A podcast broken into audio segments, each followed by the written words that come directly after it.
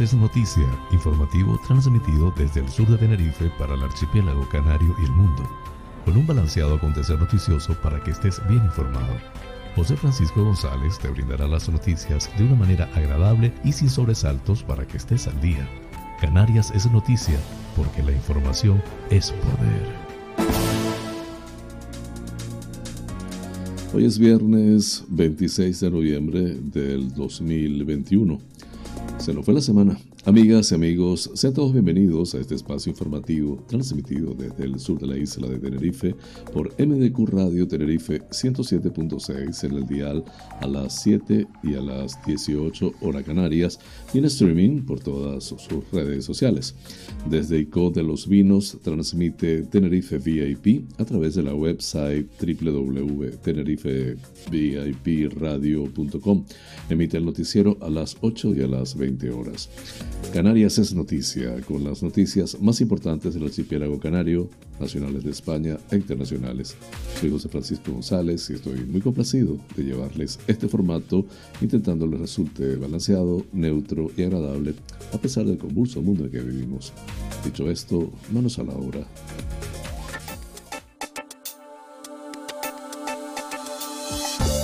El pensamiento del día.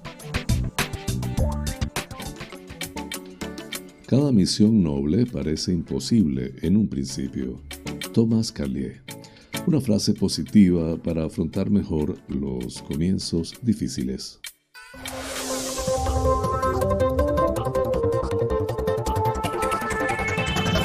Más informativo. Titulares del día. Canarias solicitará aval judicial al Tribunal Supremo de Justicia Canario para el uso del pasaporte COVID en locales y espacios públicos. Todas las islas mantienen el nivel de alerta pese a la alza continuada de contagios.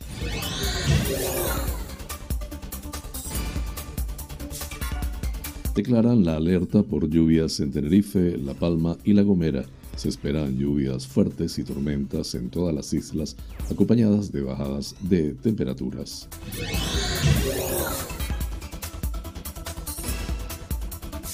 Julio Pérez dice que el proyecto de ley de interinos da luz para solucionar el conflicto de temporalidad.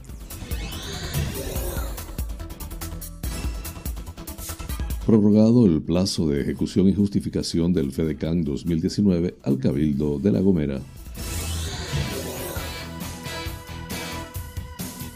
El gobierno canario otorga a La Gomera cerca de un millón de euros para actuaciones de adaptación y mitigación climática.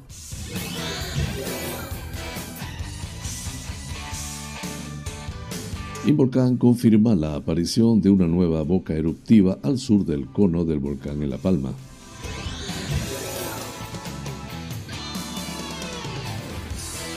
La Palma, el gobierno de Canarias entrega a 12 familias que perdieron sus casas por el volcán las llaves de sus nuevas viviendas en Tazacorte. Lanzarote piden tres años de cárcel para una acusada de estafar 17.000 euros a un hombre con un trastorno neurocognitivo. Lanzarote, el reconocido coach Mario Alonso Puig invitará en Jameos a reflexionar sobre nuestros patrones de vida. La burocracia portuaria hace temblar el tráfico de mercancías en Fuerteventura. Fuerteventura no se demolerá el centro comercial Las Rotondas.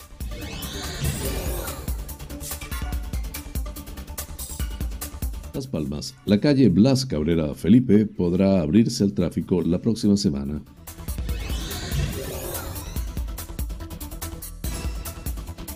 La Canaria, el sector ganadero lechero lanza un SOS. Si no le suben los precios, van a la ruina.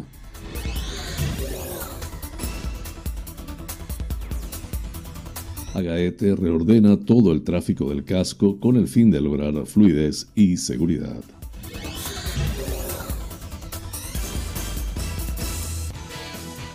El Cabildo de Tenerife manifiesta su rechazo a la violencia de género y se compromete a erradicarla. Tenerife Sur comienza la obra de acondicionamiento de la playa San Salvador en San Miguel de Abona.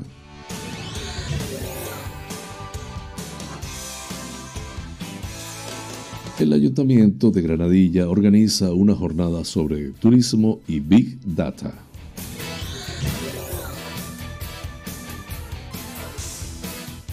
En nacionales, Sánchez consolida su mayoría. 11 partidos aprueban los segundos presupuestos del gobierno de coalición.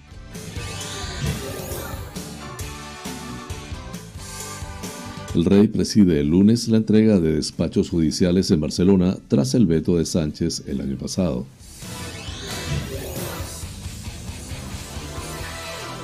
En internacionales, Bruselas propone que el pasaporte COVID caduque a los nueve meses para incentivar las dosis de refuerzo.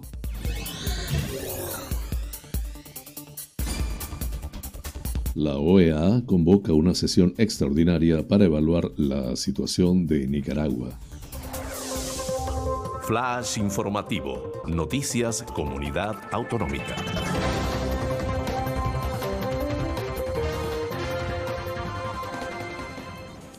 El consejero de Sanidad del Gobierno de Canarias, Blas Trujillo, ha anunciado este jueves que el Ejecutivo remitirá el lunes al Tribunal Superior de Justicia de Canarias la orden de su departamento en la que se regula el uso del certificado COVID en establecimientos y espacios de uso público.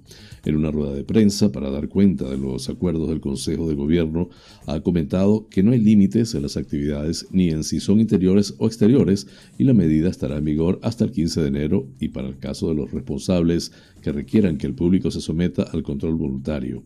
En ese caso se podrá operar con las limitaciones de un nivel inferior de alerta al que tengan en ese momento. En el caso de Fuerteventura y Lanzarote, por ejemplo, que están en nivel 2, lo harían en nivel 1 y el resto quedarían sujetos a las restricciones propias de su actividad como la orden que contempla acreditar una prueba negativa, la vacunación o haber pasado la enfermedad, estará en vigor hasta el 15 de enero, dado que se prevé mucha actividad y llegada de viajeros, el gobierno también ha acordado prorrogar los límites en aforos y horarios, incluido transporte, también hasta el 15 de enero.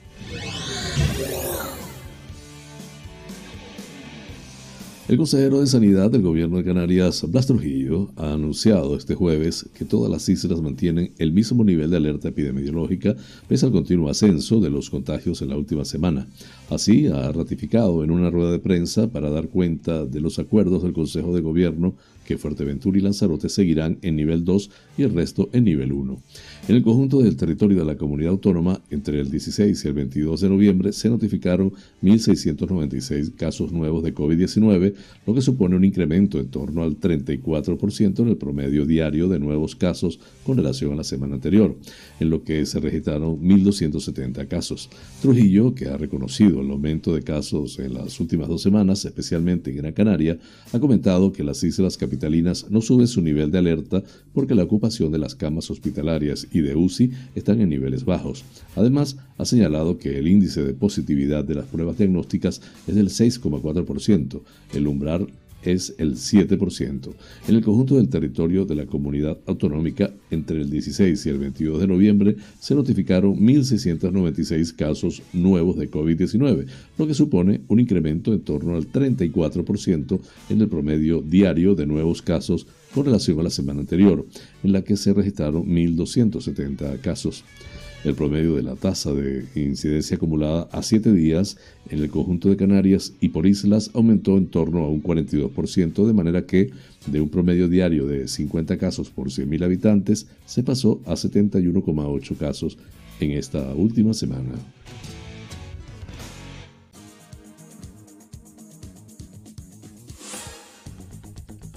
La Dirección General de Seguridad y Emergencias del Gobierno de Canarias ha declarado la alerta por lluvias en el este de La Palma, La Gomera y norte y área metropolitana de Tenerife a partir de las 9 horas de hoy viernes.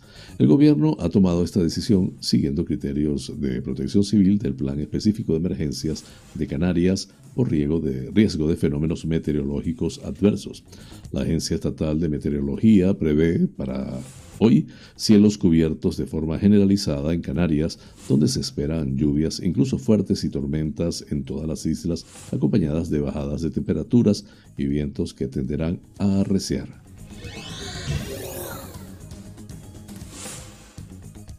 El portavoz del Gobierno de Canarias y consejero de Administraciones Públicas, Justicia y Seguridad, Julio Pérez, ha afirmado este jueves que el proyecto de ley que se tramita en las Cortes para regular la temporalidad de los interinos arroja luz para encontrar una solución. En la rueda de prensa, para dar cuenta de los acuerdos, el Consejo de Gobierno ha dicho que su aprobación en comisión parlamentaria es una información esperanzadora porque en el texto se recogen muchas de las propuestas de Canarias. Estamos obligados a esperar y estar atentos al desarrollo de las normas estatales porque el desarrollo lo efectuarán las comunidades autonómicas y pueden solucionar parte del problema del personal y si no se soluciona, lo complementaremos con nuestras propuestas. En esa línea ha indicado que mantienen contacto continuo con los sindicatos y valoran el cambio de posición de la plataforma de médicos y ha asegurado que pisarán el acelerador una vez conozcan el texto definitivo.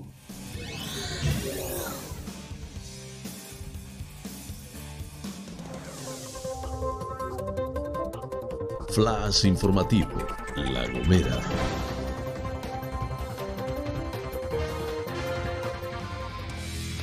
El Consejo de Gobierno autorizó este jueves la prórroga del plazo de ejecución y justificación de los recursos asignados en el marco del Fondo de Desarrollo de Canarias, FEDECAN, 2019, al Cabildo Insular de La Gomera. Así, el plazo de ejecución de los fondos correspondientes a la anualidad de 2019 se amplía hasta el 30 de octubre de 2021, mientras que el plazo de justificación se pospone al 30 de noviembre del 2021. Igual que el resto de los cabildos a los que se les ha concedido la prórroga, la Corporación Insular de La Gomera justifica la solicitud de ampliación en las dificultades de gestión que han tenido en el desarrollo de los proyectos y programas del FEDECAN derivadas de la crisis provocada por la pandemia, lo que ha supuesto un retraso en la ejecución y justificación de los fondos utilizados. La Consejería de Transición Ecológica, Lucha contra el Cambio Climático y Planificación Territorial del, del, Gobierno de Canarias ha concedido una subvención directa nominada de 999.777 euros al Cabildo de La Gomera para el desarrollo de actuaciones de adaptación y mitigación climática en el norte de La Gomera a través de la recogida de agua atmosférica en la montaña de Eretos y de Gollada Blanca. El consejero del área, José Antonio Balbuena, explicó que el principal objetivo de esta iniciativa es definir y valorar las actuaciones necesarias para la ejecución y puesta en funcionamiento en distintas localizaciones de la isla de huertos hídricos consistentes en parcelas con captanieblas para obtener un aporte hídrico extra al sistema de suministro de aguas de uso agrario.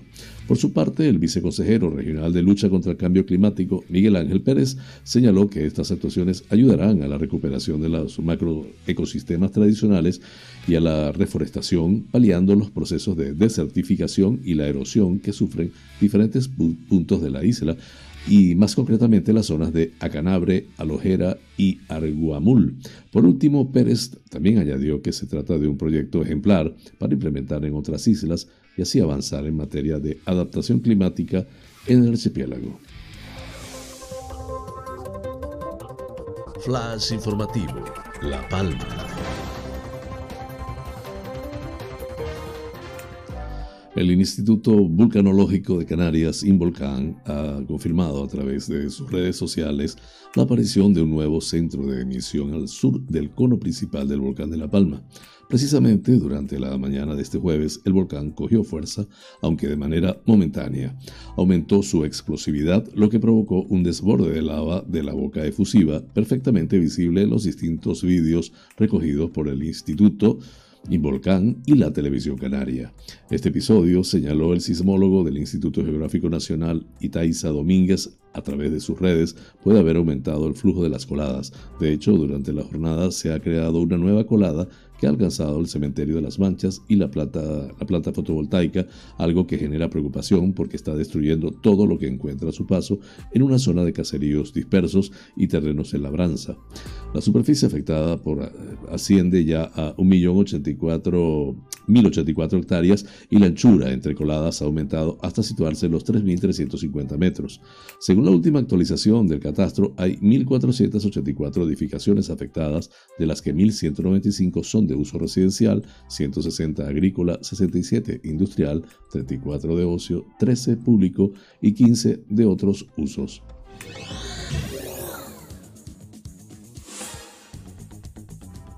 La Palma, el gobierno de Canarias, a través de la Consejería de Obras Públicas, Transportes y Vivienda, que dirige Sebastián Franquis, ha culminado ayer el proceso de entrega de llaves de sus viviendas provisionales en el municipio de Tazacorte a 12 familias que perdieron su único hogar a causa de la erupción del volcán de Cumbre Vieja en La Palma. Se trata del segundo lote de viviendas adquiridas por la empresa pública Bisocan, después de la de Fuencaliente, y que ahora son entregadas a las familias seleccionadas por el Comité Técnico tras una lista de candidatos elaborada por el equipo de trabajadoras sociales desplegado en el Valle de Aridane para atender a los afectados, se informa en nota de prensa. Los adjudicatarios y nuevos inquilinos de estas viviendas situadas en el casco de Tazacorte acudieron en la mañana de ayer a la Casa de la Cultura a recoger las llaves de sus nuevas casas.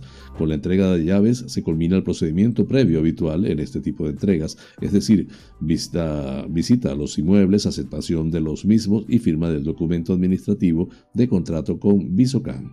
Las viviendas son pisos de 1, 2 y 3 dormitorios y una de las viviendas es accesible para personas con discapacidad.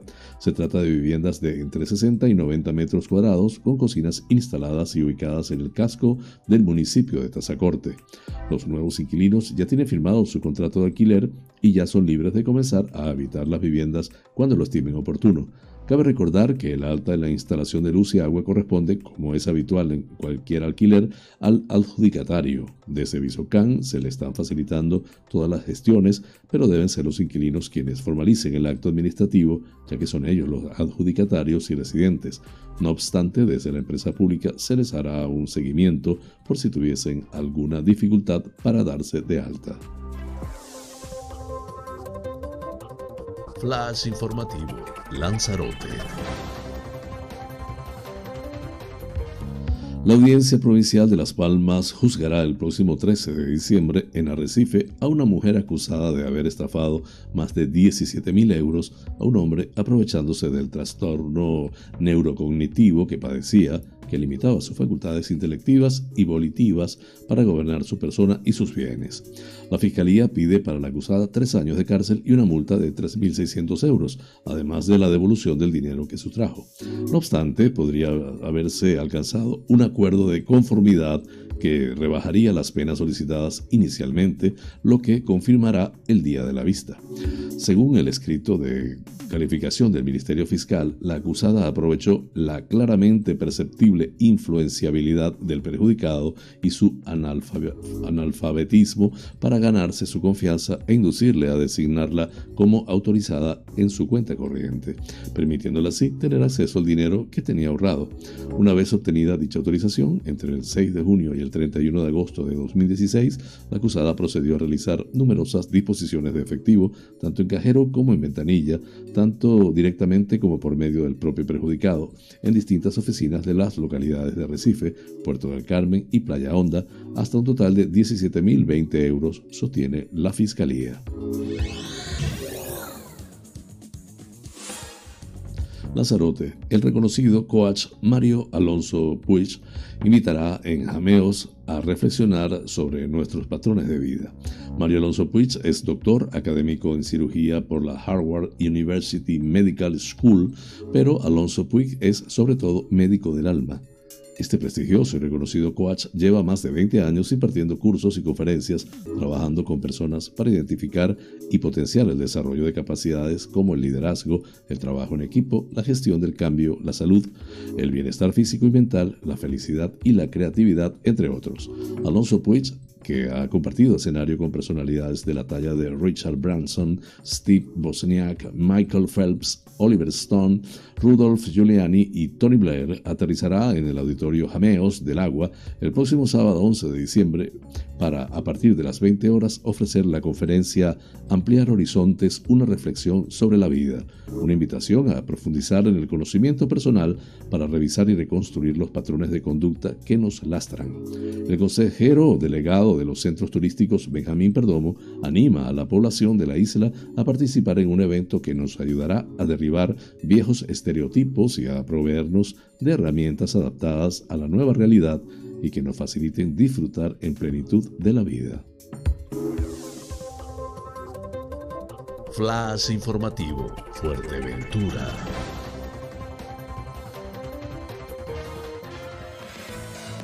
Según afirma la Asociación de Usuarios del Puerto Capitalino, la situación de Fuerteventura con respecto a los despachos por parte del gobierno de Canarias en relación al tráfico de mercancías está pasando por una situación complicada en la isla. En este sentido, y tras toda la problemática del sector, está empeorando día a día.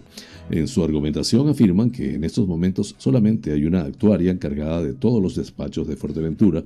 En ese sentido, la situación conlleva que se produzcan muchos retrasos a la hora del levante de mercancías, pero es que además el 80% de los despachos están saliendo en circuito naranja, lo que conlleva retrasos y nueva aportación de documentación.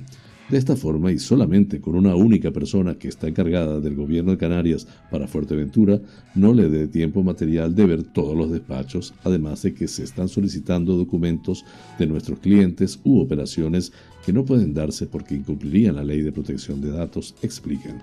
En ese sentido, las empresas que trabajan en el sector dependemos casi en exclusiva de una sola persona, por lo que las situaciones han de ser gestionadas directamente por la actuaria y ella indica que simplemente lo hará cuando tenga tiempo. Y es que entendemos que esta persona no tenga tiempo material para hacerlo, pero no es culpa de la ciudadanía majorera que solo haya una persona para este menester, siendo esto un agravio comparativo con el resto de islas, argumenta la asociación.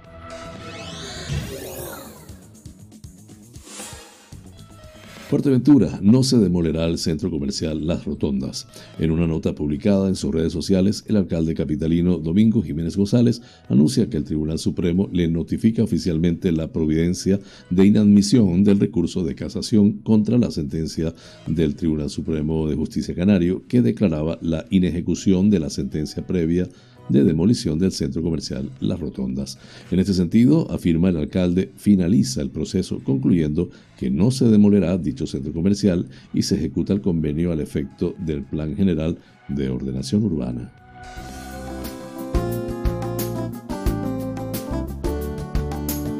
Vida sana. Culminamos hoy con el tema de esta semana sobre las propiedades del jengibre. En el número 7 continuamos con que puede reducir significativamente el dolor menstrual. La dismenorrea se refiere al dolor que se siente durante el ciclo menstrual. Uno de los usos tradicionales del jengibre es aliviar dicho dolor, incluido el dolor menstrual. En un estudio de 2009, 150 mujeres recibieron instrucciones de tomar ya sea jengibre o un medicamento antiinflamatorio no esteroideo durante los primeros tres días de su periodo menstrual. Los tres grupos recibieron cuatro dosis diarias de jengibre en polvo, unos 250 miligramos, ácido mefenámico, 250 miligramos, o ibuprofeno, 400 miligramos. El jengibre logró reducir el dolor tan eficazmente como los dos diferentes. Estudios más recientes también han concluido que el jengibre es más efectivo que un placebo e igualmente efectivo que medicamentos como el ácido mefenámico y el acetaminofén, cafeína, u, uprofeno, novafen. En el número 8, puede ayudar a bajar los niveles de colesterol. Los niveles altos de colesterol LDL, que se le llama malo, están relacionados con un mayor riesgo de enfermedad cardíaca. En un estudio de 2018 de 60 personas con hiperlipidemia, 30 personas que recibieron 5 gramos de polvo de jengibre cada día vieron reducir sus niveles de colesterol LDL en un 17,4% durante un periodo de 3 meses. Si bien la disminución del LDL es impresionante, es importante tener en cuenta que los participantes del estudio recibieron dosis muy altas de jengibre, Muchos citaron un mal sabor en la boca como la razón para abandonar un estudio de osteoartritis donde recibían dosis de 500 miligramos de jengibre. Las dosis que se tomaron durante el estudio de hiperlipidemia son 5 o 10 veces más altas. Es probable que la mayoría de las personas tengan dificultad para tomar una dosis de 5 gramos durante el tiempo suficiente para ver los resultados. En un estudio anterior, de 2008, las personas que recibieron 3 gramos de polvo de jengibre en forma de cápsula cada día también vieron reducciones significativas en la mayoría de los marcadores de colesterol. Sus niveles de colesterol malo cayeron en un 10% en 45 días. Los sujetos de estudio de los tres estudios también experimentaron disminución en el colesterol total. Los participantes en el estudio de 2008, así como las ratas de laboratorio, también experimentaron reducciones en sus triglicéridos en sangre. Flash informativo el tiempo en Canarias.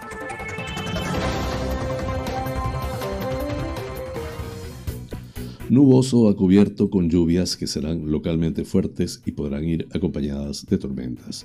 Hay probabilidad de que las precipitaciones sean puntualmente muy fuertes en las vertientes norte y este de Tenerife, La Palma y La Gomera. Se espera que sean en forma de nieve a últimas horas en Tenerife a partir de 2.200 a 2.400 metros, siendo algo menos probable en altas cumbres de La Palma.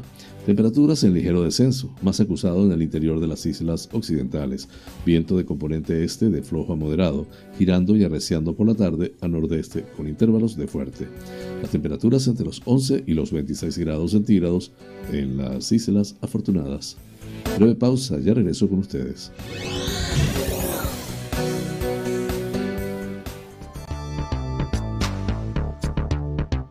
Gran éxito, Humberto Montes, conferencista internacional y escritor del libro El triunfo del alma, llevó a cabo en Madrid su conferencia La energía del dinero, dotando a los participantes con herramientas y claves espirituales para conectar con la abundancia. Si eres de los que no pudo asistir porque los cupos se habían agotado o estás escuchando hasta ahora esta información, tienes la oportunidad de participar el día 29 de noviembre, fecha en que se llevará a cabo nuevamente a las 7 de la noche. Si deseas manifestar la abundancia en tu vida y que por ley te corresponde, asiste.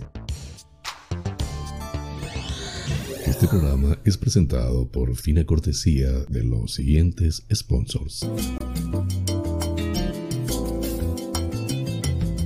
Bar Restaurante Loco, un oasis en el centro de San Isidro. Cocina tradicional y fusión especialidad en arroces y paellas, carnes a la brasa, pescados frescos, pastas y pizzas, ricos postres caseros y unas ensaladas de antología. Disponemos de una terraza interior chill out de 120 metros para que disfrutes de nuestra vibrante coctelería en un confortable ambiente muy acogedor. Atendemos celebraciones familiares, bautizos, bodas, comuniones, cumples, divorcios, en fin, bar-restaurante. Loco un oasis en San Isidro, calle Saltadero, número 7, San Isidro. Teléfono 922 36 7986.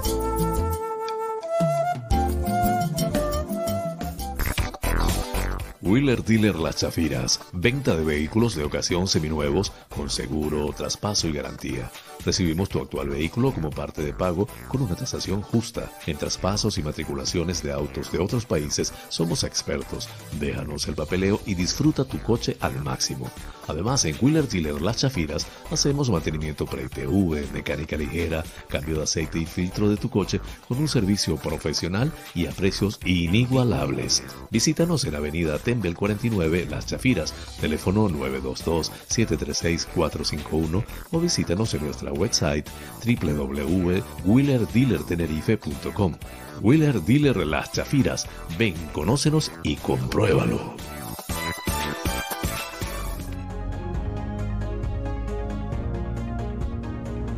En Somos Buena Vida celebramos nuestro segundo aniversario con la plataforma de cursos y talleres holísticos más grande de habla hispana. Actualmente en más de 50 países hemos formado a más de 19.000 estudiantes. Nuestra misión es ayudarte a trascender, a que encuentres tu mejor versión, a que busques tu lugar en el mundo y dejes huella por donde sea que camines. Para que esta misión se cumpla, toda la plataforma se encuentra a tu alcance por una sola cuota mensual más de 100 opciones de estudio a tu disposición. Configuraciones familiares, biodecodificación, programación neurolingüística, coaching, training de vida, inteligencia emocional, hipnosis ericksoniana, trance generativo, meditación, geometría sagrada, flores de Bach, aromaterapia, tarot y mucho más. Contáctanos por la website somosbuenavida.com.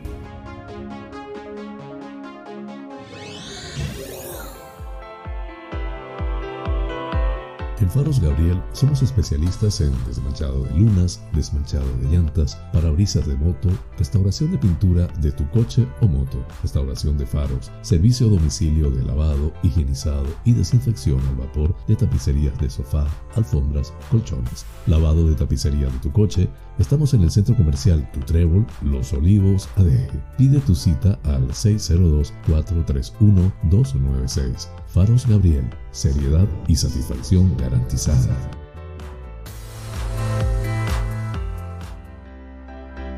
Tal día como hoy, efemérides. El 26 de noviembre de 1504 muere Isabel I, la católica, reina de Castilla.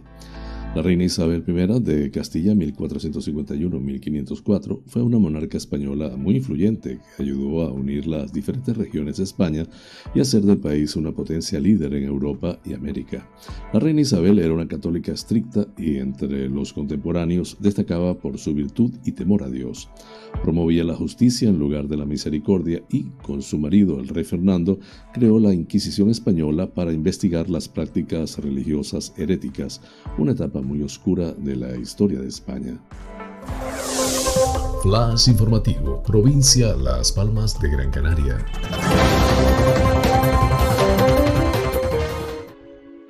El ayuntamiento capitalino confía en que en tres o cuatro días pueda reabrirse al tráfico la calle Blas Cabrera Felipe, que se vio afectada el lunes pasado por el reventón de una tubería de agua de abasto en dos puntos, lo que provocó un socavón en la carretera y la inundación del aparcamiento del complejo hospitalario materno insular. Fuentes municipales explicaron que tras los trabajos realizados en las últimas horas ya solo quedaba por poner la capa superior de la rodadura, con lo que es probable que la próxima semana la recupere la normalidad. La calle sí se abrió al tráfico de modo exclusivo para el transporte público.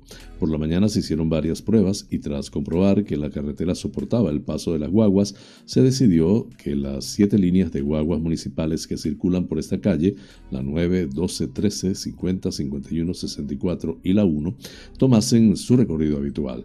No obstante, desde la compañía se informa de que hasta nuevo aviso quedará inhabilitada la parada 89 de Blas Cabrera Felipe. Se trata de la parada que está a la altura de la iglesia de Santa Clara. La rotura de la tubería se produjo porque no soportó un aumento de la presión que se produjo como consecuencia de un desvío del caudal desde el entorno de la laja, donde se estaba cometiendo otra reparación. La infraestructura averiada tenía una antigüedad que rondaba el medio siglo de vida y se encontraba dentro del programa de sustituciones contempladas en el Plan Estratégico de Infraestructuras Hidráulicas de la ciudad, que está pendiente de activación. La fuga fue reparada a las 4 horas del martes, pero todavía queda por rematar la reparación de los daños en la calle. El sector ganadero dedicado a la producción de leche de Gran Canaria ya ha lanzado un SOS a las administraciones. Si no les suben el precio que les pagan, van directos a la ruina.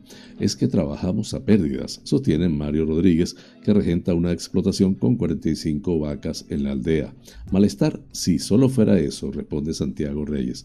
Estamos muertos. Su explotación de ganado vacuno en Cardones, en Arucas, ha subido sus gastos mensuales en 10.000 euros desde 2020 hasta ahora. Esperaremos el cierre del año para ver qué hacemos.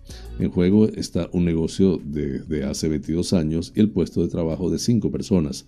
La clave de bóveda del problema está en que el sector ganadero lechero se ha visto atrapado entre el, el, alza exponencial que han experimentado los cereales, la electricidad y el combustible y la negativa de los grandes queseros de la isla a pagarles un poco más por la leche. El mercado en la isla lo monopolizan tres o cuatro empresas, aunque solo uno de ellas, informan desde el sector, compra el 70% de toda la que se produce en Gran Canaria.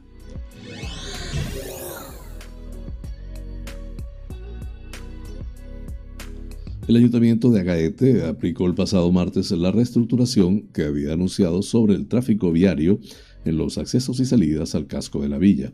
Con esta reordenación viaria se pretende mejorar el tráfico rodado, que se ha visto incrementado de manera notable en los últimos meses, así como prevenir los accidentes entre vehículos en determinados puntos. Pero principalmente esta reordenación está dirigida a salvaguardar la integridad física de los peatones comprometida en ocasiones ante la estrechez de algunas vías, según el ayuntamiento de Agaete. Los cambios más importantes en la nueva señalización afectan a la entrada al pueblo de Agaete por la calle León y Castillo a la altura de la gasolinera BP, una calle que con esta intervención solo permitirá el tránsito de los vehículos en un solo sentido, prohibiéndose la salida de los coches en este punto como se venía haciendo hasta el momento, mientras la salida del tráfico en dirección hacia el puerto de las Nieves, Las Palmas de Gran Canaria o hacia otros municipios será a través del puente, anexo a la iglesia de la Concepción. Precisamente el puente es otro de los puntos que se limitará a un solo sentido de la marcha, impidiéndose la entrada de vehículos y reservándose exclusivamente para las salidas del casco.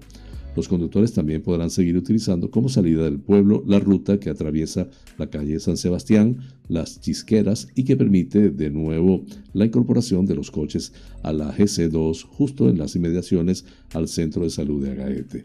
El tráfico rodado que pretenda abandonar el casco, por ejemplo, desde puntos tan estratégicos como el ayuntamiento de Agaete, deberá transitar por el tramo de calles que conducen hasta la calle San José, recientemente adoquinada, pasar por delante de la Plaza de la Concepción y acceder al puente para dejar atrás el centro urbano. También se verá afectada por esta reordenación la parada del transporte urbano público de la empresa Global ubicada en la actualidad junto a la Plaza de la Concepción. En los próximos días, los viajeros tendrán que trasladarse hasta la rotonda de la urbanización Las Candelarias, donde se establecerá el nuevo punto de recogida y bajada de usuarios de la guagua.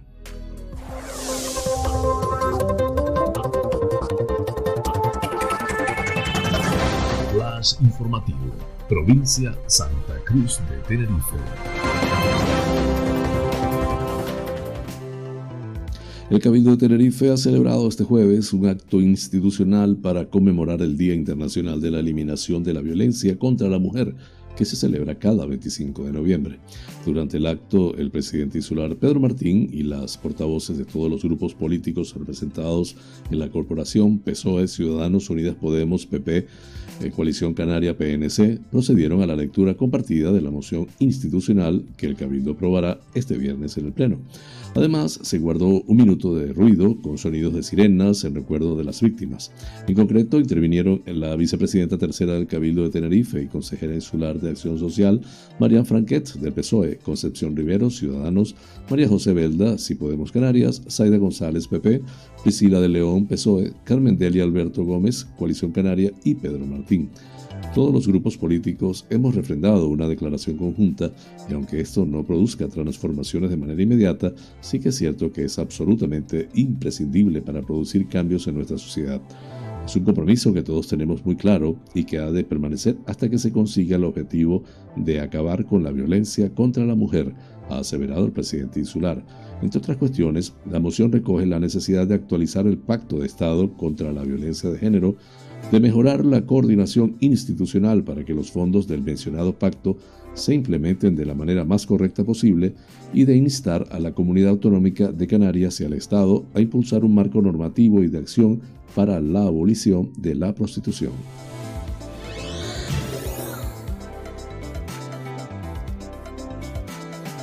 El alcalde de San Miguel de Abona, Arturo González, ha firmado el acta de replanteo con la que se inicia la obra de acondicionamiento de la playa de San Salvador, una obra cuyo coste asciende a 2.603.334 euros, de los cuales 1.813.334 serán asumidos por el Ayuntamiento de San Miguel de Abona y los 800.000 restantes serán aportados por la Dirección General de Infraestructura Turística de la Consejería de Turismo del Gobierno de Canarias.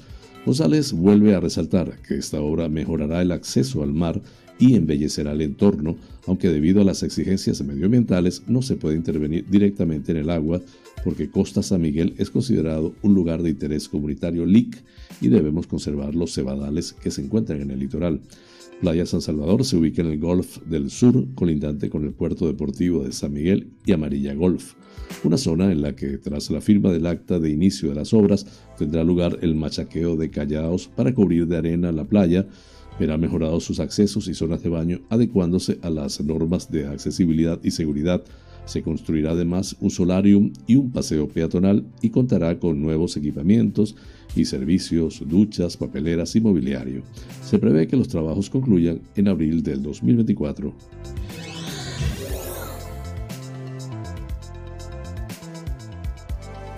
El Ayuntamiento de Granadilla de Abona, a través de la Agencia de Empleo y Desarrollo Local, cuya responsable es Yanira González, en colaboración con la Asociación de Empresas y Comerciantes del Médano, organiza una jornada sobre turismo y Big Data que se celebra en el Hotel Médano el próximo 3 de diciembre a partir de las 12 horas, con la participación de las empresas del municipio, que contará con la presencia de expertos en el sector turístico y tecnológico de la isla. En el transcurso de la jornada se presentará el proyecto Welcome to, que es, ¿qué es el Welcome to? El objetivo de este proyecto, en el que se concentran tres elementos clave como son el desarrollo turístico, el empresarial y la investigación, financiado en un 85% por los fondos europeos del desarrollo regional FEDER, es desplegar en los territorios adheridos al proyecto routers con una única red Wi-Fi denominada Welcome to, que permitirá al turista poder navegar en todo el territorio con un único registro. A su vez, estos routers estarán conectados a una plataforma de Big Data que permitirá obtener datos anonimizados del comportamiento del turista, realizar encuestas y promocionar los negocios locales.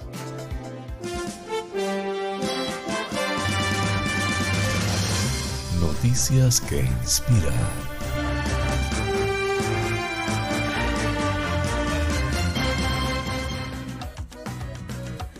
Doris Schneider visitó Orange Beach en la costa del Golfo de Alabama con su familia en octubre. Un equipo de socorristas se hizo amigo de ella cuando vieron la necesidad de Dory, ofreciéndole ayuda para ir y volver cada día a la soleada playa y aprovechar al máximo sus relajantes vacaciones. Dory tenía la esperanza de disfrutar de la playa, pero era incapaz de caminar por la arena por sí misma, publicó Orange Beach Surf en Facebook. Todos los días durante una semana los socorristas se reunieron con la señora Dory y su familia para ayudarla a bajar a sus sillas de playa y al final del día la acompañaban de regreso al condominio. La agradecida familia obsequió a los socorristas una nevera llena de comida al final de sus vacaciones. La, publicación de Surf Rescue se hizo viral, inspirando miles de comentarios de apoyo y buenos deseos para la mujer y su familia. Es increíble, respondió un internauta. Gracias por mostrar compasión por nuestros mayores. Espero que la señora Dory haya disfrutado de su viaje a la playa. Mi fe en la humanidad se restablece poco a poco cada día con estas historias como estas, escribió otro. Esto es absolutamente increíble, indicó otro. El equipo de Soft Rescue también añadió, los socorristas son servidores públicos y no podríamos estar más contentos de ayudar a proporcionar este servicio. Como siempre, la fuente de Epoch Times en español. Flash informativo. Noticias nacionales. Pedro Sánchez exhibe una imagen de fortaleza tras aprobar sus segundos presupuestos generales del Estado con una amplia mayoría del Congreso de los Diputados. 11 partidos diferentes que suman 188 escaños han votado a favor de las cuentas públicas para 2022, las que el gobierno de coalición ha bautizado como los de la recuperación justa un espaldarazo para el presidente que encarrila la legislatura para poder agotar su mandato. El horizonte de estabilidad parlamentaria se le ofrecen los socios de investidura, una mayoría que se mantiene fiel y que el gobierno se ha trabajado en las negociaciones presupuestarias. 188 votos han dado luz verde a las secciones y diferentes dictámenes del presupuesto. Ha habido 159 votos en contra y una abstención. El presidente del gobierno ha asistido a la votación junto a varios miembros de su gabinete que desde el Banco Azul han aplaudido durante un minuto y medio a una exultante ministra de Hacienda, María Jesús Montero, ha trasladado que la derecha instalada en el cuanto peor mejor es la única que no se alegra de un proyecto imprescindible para la gestión de los fondos europeos y para blindar el bienestar de los ciudadanos. Los presupuestos continuarán ahora su tramitación en el Senado. Algunos partidos, como el PNV, quieren mantener la negociación abierta hasta el final y poder introducir cambios en la Cámara Alta. El gobierno no está por la labor de modificar nada. Fuentes del Ejecutivo confían en no tocar las cuentas y que el proyecto quede aprobado definitivamente por los senadores sin que tenga que volver al Congreso.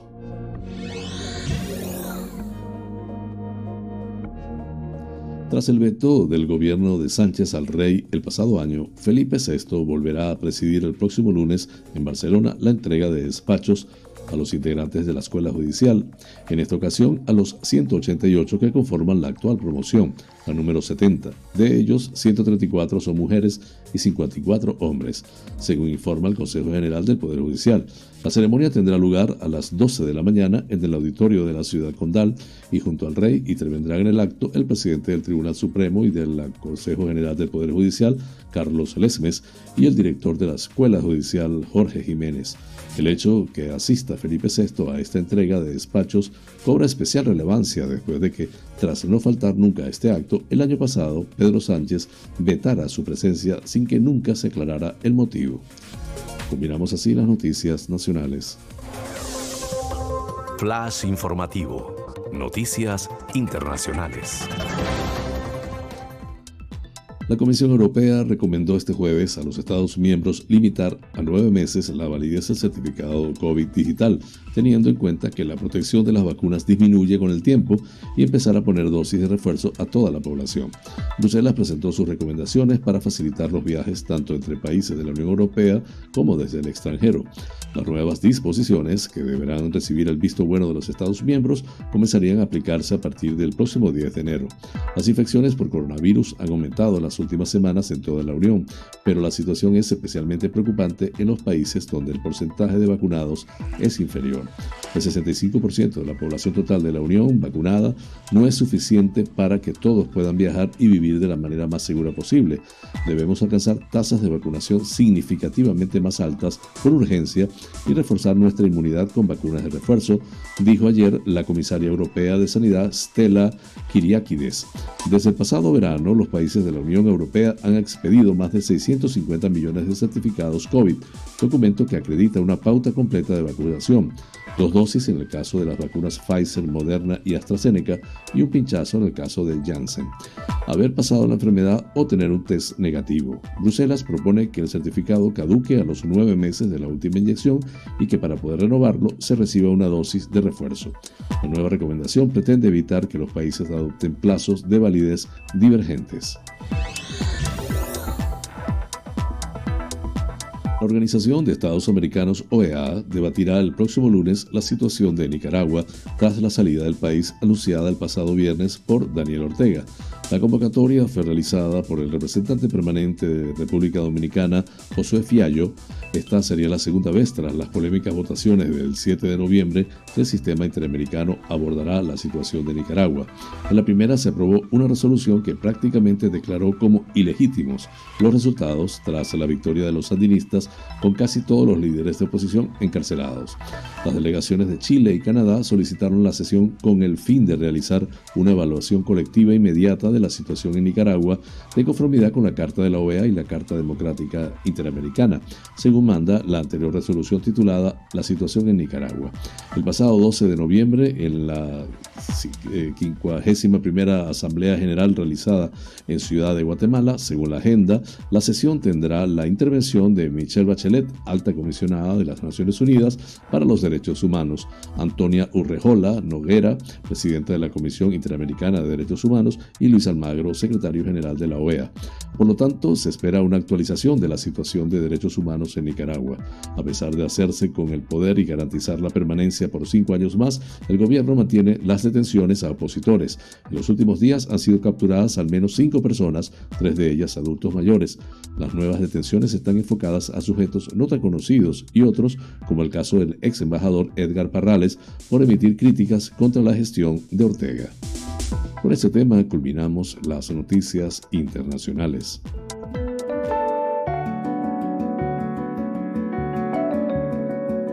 Los astros hablan. Un viaje por el maravilloso mundo de los signos del zodiaco. Aries, lo mejor que puedes hacer hoy es intentar que los momentos que pases con amigos sean lo más importante para ti en esta jornada. Esas conversaciones o esos puntos de unión afectivos te darán bienestar e incluso nuevas ideas en algún aspecto. Tauro, es importante que analices si has creado demasiadas dependencias con alguna persona de la familia o con un amigo y ahora veas que eso no es bueno. Te sientes mal. Suelta amarras, ahora tienes la oportunidad. Busca tu propio sendero. Géminis, Retomas un tema en el que ya has puesto mucho esfuerzo y trabajo, pero lo haces con el convencimiento de que estás muy cerca de obtener un beneficio claro de él, aunque es cierto que aún te queda camino, pero si es lo que quieres, ve a por ello. Cáncer, te gustaría encontrarte en un lugar especial con alguien especial y lo cierto es que si te lo propones, lo podrás conseguir pero esperar todo el rato a que los demás vengan a buscarte no es la mejor idea. Toma la iniciativa sin timidez alguna. Leo, aprovecha un pequeño contratiempo, una espera larga o una gestión que no puedes hacer por el momento para regalarte ese tiempito para ti, para dar ese paseo que te limpie la mente. Mejor si es en la naturaleza. Te sentirá mejor de lo que supones. Virgo, las casualidades, la suerte te va a favorecer hoy, aunque no debes dejarlo todo al destino. Sabes que si quieres hay cosas que puedes mejorar en tu entorno y en tu vida. Aunque te costará esfuerzo, algo que leas puede ser revelador. Libra, saludarás hoy el día con un magnífico ánimo, ya que esperas que sea una jornada muy entretenida, y es cierto que así será. Además, por la noche vas a disfrutar mucho de la compañía de alguien que te gusta y con quien te lo pasas muy bien. Escorpio, a veces te resulta algo cansada la tecnología o tener que aprender más de ella, pero es algo que debes asumir. Si lo, hace, si lo haces cuanto antes, podrás sacarle el mejor partido y mejorar tu experiencia en ello. No debes rendirte en este asunto. Sagitario, te vas a dar un capricho que deseas desde algún tiempo. No es excesivamente costoso, pero quizá ahora no es el mejor momento porque se avecinan ciertos gastos. Haz bien las cuentas y valora si es realmente necesario o te apetece tanto.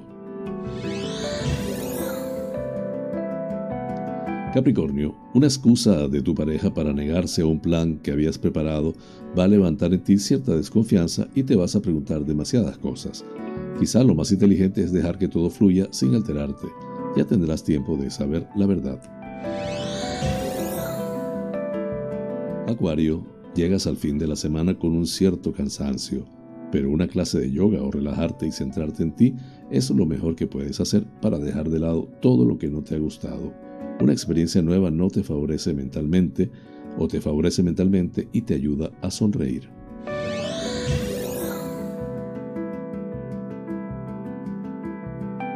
Piscis, no te enfades si pretendes hacer un plan con alguien y te dice que ya tiene otro compromiso. Puede que hace muy poco tú le hayas hecho lo mismo. No siempre puedes adecuar todo a tu agenda. Piénsalo y verás que se trata de armonizar todos los intereses.